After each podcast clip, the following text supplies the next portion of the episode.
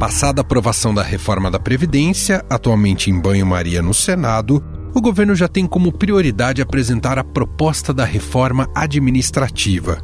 Em linhas gerais, ela deve reestruturar o funcionalismo público federal, com corte de benefícios e novos modelos de contratação e gestão.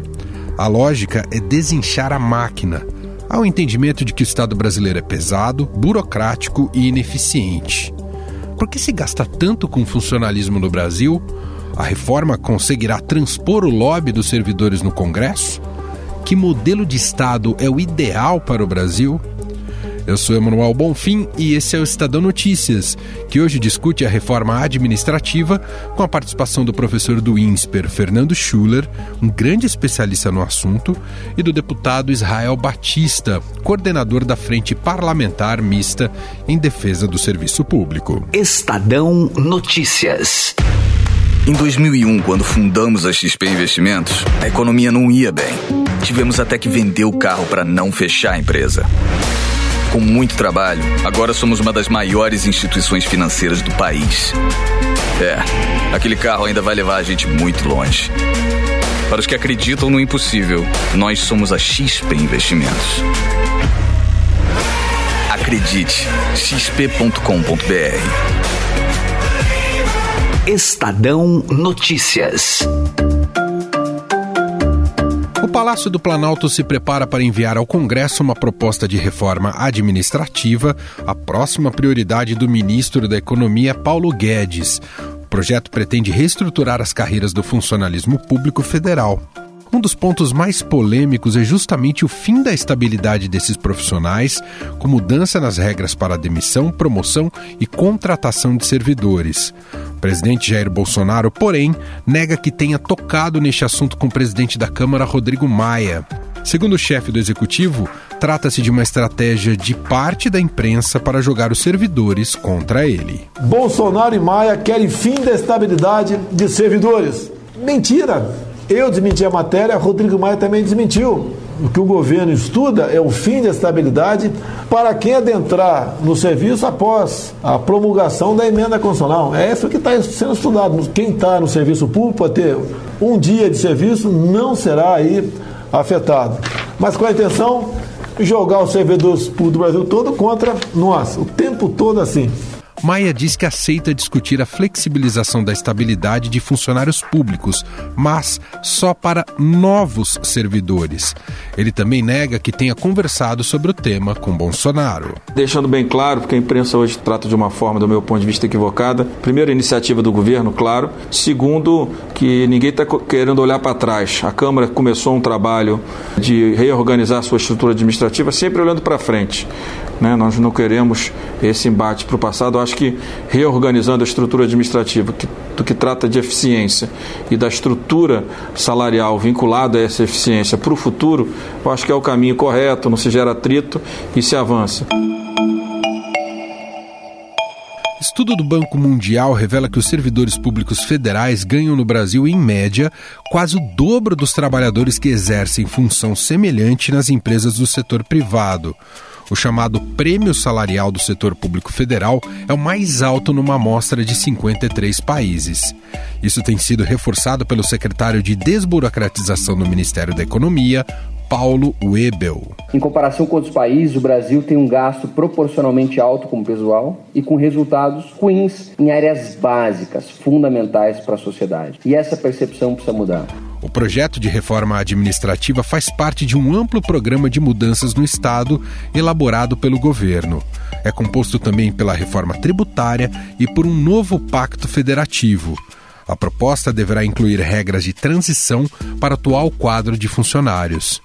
Entre as principais alterações estão a revisão de privilégios, extinção da estabilidade dos novos funcionários em certas carreiras e cargos, fim da progressão automática por tempo de serviço, redução do número de carreiras e o alinhamento dos salários do setor público aos da iniciativa privada. O pacote ainda deverá contar com a regulamentação da avaliação de desempenho, que permitirá a premiação dos bons servidores e demissão por atuação insatisfatória. Mas, afinal, a reforma administrativa chega apenas para cortar custos ou ela tem o potencial de dar mais eficiência ao Estado? Diego Carvalho conversou com o cientista político e professor do INSPER, Fernando Schuller, sobre o assunto. Tudo bem, professor? Tudo bom, prazer falar contigo com os ouvintes. A reforma administrativa pode dar conta de enxugar a máquina e ainda tornar o Estado mais eficiente? Como você vê isso, professor? Não há dúvida nenhuma sobre isso. Acho que a reforma precisa ser, ser feita. É? O Brasil fez agora uma reforma importante, está terminando a reforma da Previdência, mas ela abre espaço para uma série de outras agendas que precisam ser enfrentadas pelo Congresso. O Brasil tem um, um, orçamento do ano que vem, a proposta orçamentária para 2020 é um retrato de um país falido, eu diria medíocre. Uhum. Nós vamos investir 0,3% do PIB, 19 bilhões, nós vamos ter uma despesa discricionária chamada despesa contingenciável de 89 bilhões, que está na proposta orçamentária. Isso é o menor número dos últimos seis anos. Então, lembrar, na época da Dilma, chegou, a presidente Dilma, chegou a quase 200 bilhões significa que todo o recurso de custeio da máquina pública, de investimento, está comprimido. Né? Isso criou uma situação caótica. Não, não, é possível. Quer dizer, então, você lá, 20, 30 anos, julgava que uma certa carreira, uma certa função era importante, abria concurso público, passou o tempo, aquela função que o Estado desempenhava deixou de ser urgente ou necessária, mas a máquina continua lá.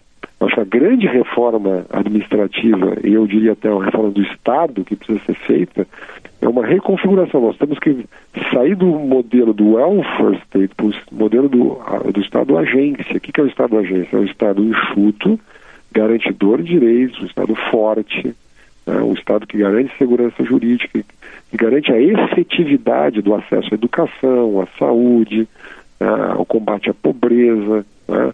Obviamente, além de todas as questões envolvendo a, a estabilidade econômica do país, todos os, chamados funções de Estado, mas mesmo as funções de bem-estar social, de garantia de educação, de saúde, etc., de combate à pobreza, direitos humanos, é, o, o, Estado não necessariamente precisa executar um serviço para que ele seja acessível. Acho que essa é a revolução mental, diria, cultural que a gente precisa fazer.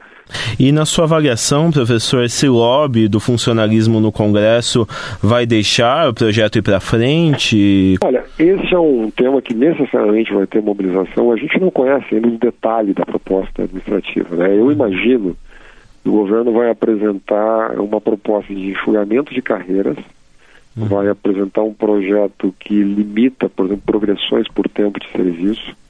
É, quer dizer, vai tentar introduzir critérios de mérito, ou seja, a pessoa não vai ganhar mais necessariamente simplesmente porque passa o tempo, né, a partir de uma avaliação de desempenho, eu acho que o governo vai, vai finalmente colocar para votar no Congresso, vai incentivar, vai tentar fazer, aprovar a lei que regulamenta a avaliação do desempenho do funcionalismo público. É, isso foi um princípio aprovado na emenda 19 à Constituição, de 1998, foi uma iniciativa do então ministro Bressa Pereira. Está lá no artigo 41. Se as pessoas entrarem na, na, no texto da Constituição, no artigo 41, está lá. Avaliar todo funcionário público vai ser avaliado e pode ser demitido por insuficiência de desempenho.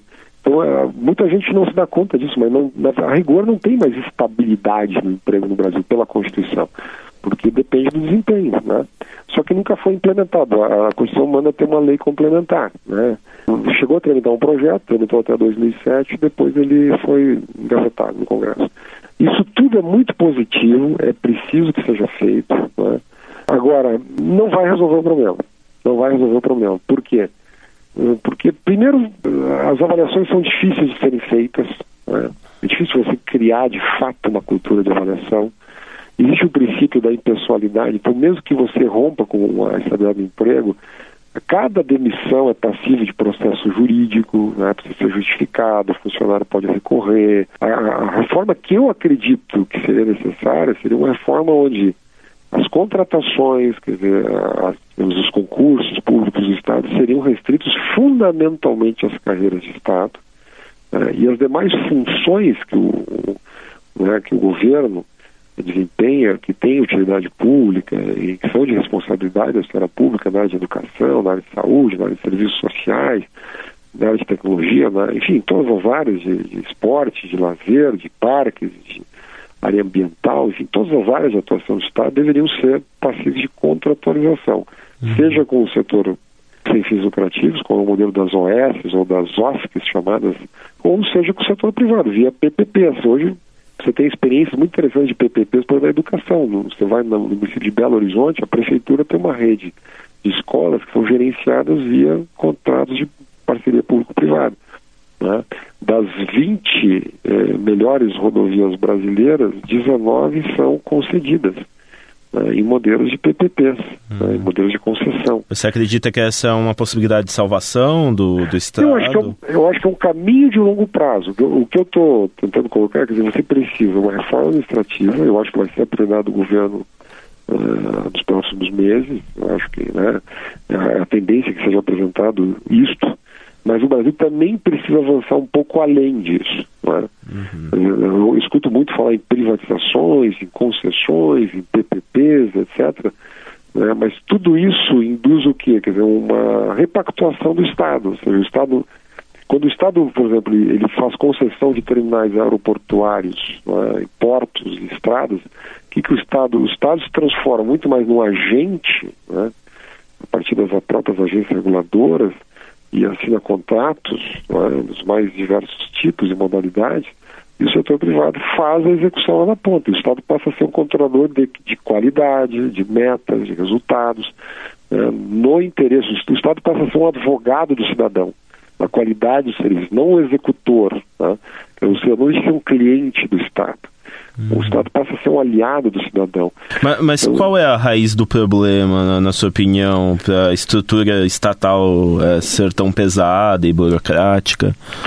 Olha, eu, eu me permito até aqui, para descontrair pouco, contar uma história do, do, claro. do, Monteiro, que é do Monteiro Lobato, está lá nas caçadas de Pedrinho, quando é. ele conta a história que o, o rinoceronte Quindim fugiu do zoológico e foi esconder no sítio do Capão Amarelo.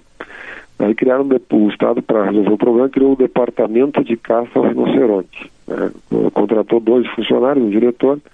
É, um dia o rinoceronte foi caçado ou não, não importa. O fato é que o departamento, é, anos, décadas depois, continuava existindo. quer dizer, a brincadeira do, do Monteiro Lobato é mais ou menos o seguinte, quer dizer, você, você cria um, ao longo dos, do tempo, vamos reportar no mínimo até o período Vargas, a criação do chamado Estado autárquico brasileiro, uhum. você cria estruturas de Estado que, no certo momento, eram necessárias, ou se julgou que eram necessárias. É, com o tempo, as razões que fizeram com que elas tivessem sido criadas desapareceram, porque o mercado cresceu, desenvolveu, deixou de ser necessário, até por questões tecnológicas, só que a estrutura continua lá. Tá? Então, o, o Estado é uma, é uma grande arma que você constrói, dizer, uma estrutura que cresce, mas dificilmente diminui. Conversei com o cientista político e professor do INSPER, Fernando Schuller. Obrigado, professor, e até uma próxima. Grande abraço.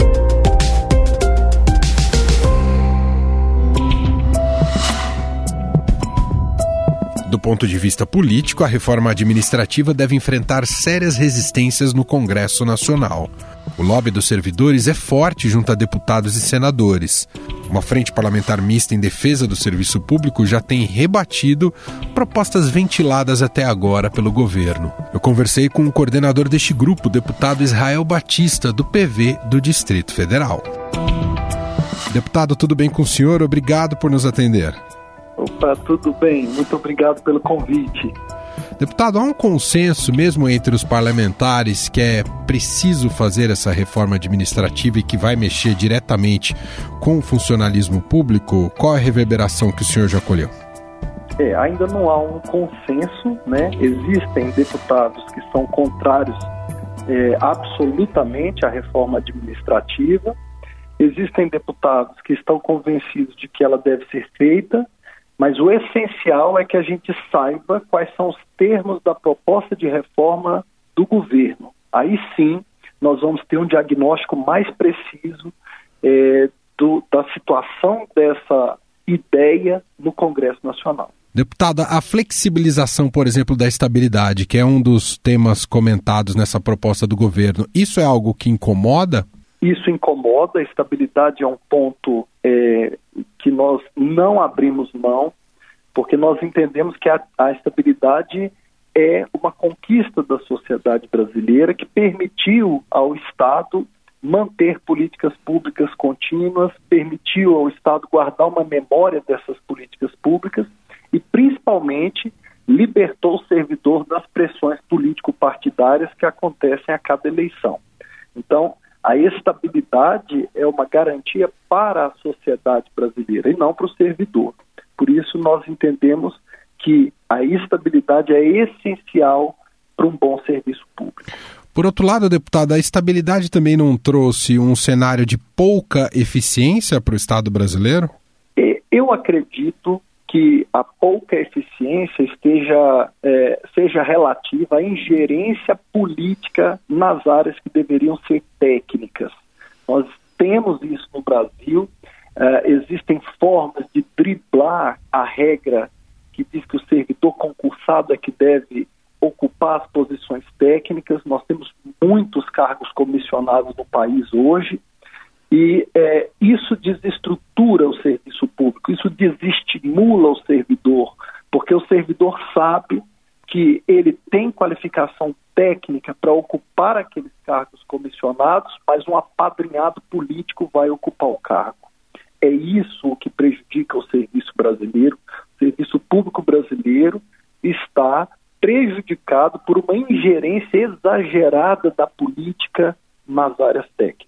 Mas há inchaço? Qual que é a visão do senhor? Há um excesso de funcionários, mesmo com os comissionados, há um excesso de funcionários públicos hoje que o Estado tem que arcar com essas contas, deputado? Eu não acredito que haja é, um excesso. Quando a gente vai olhar é, para os números, a gente percebe que isso, isso é um mito.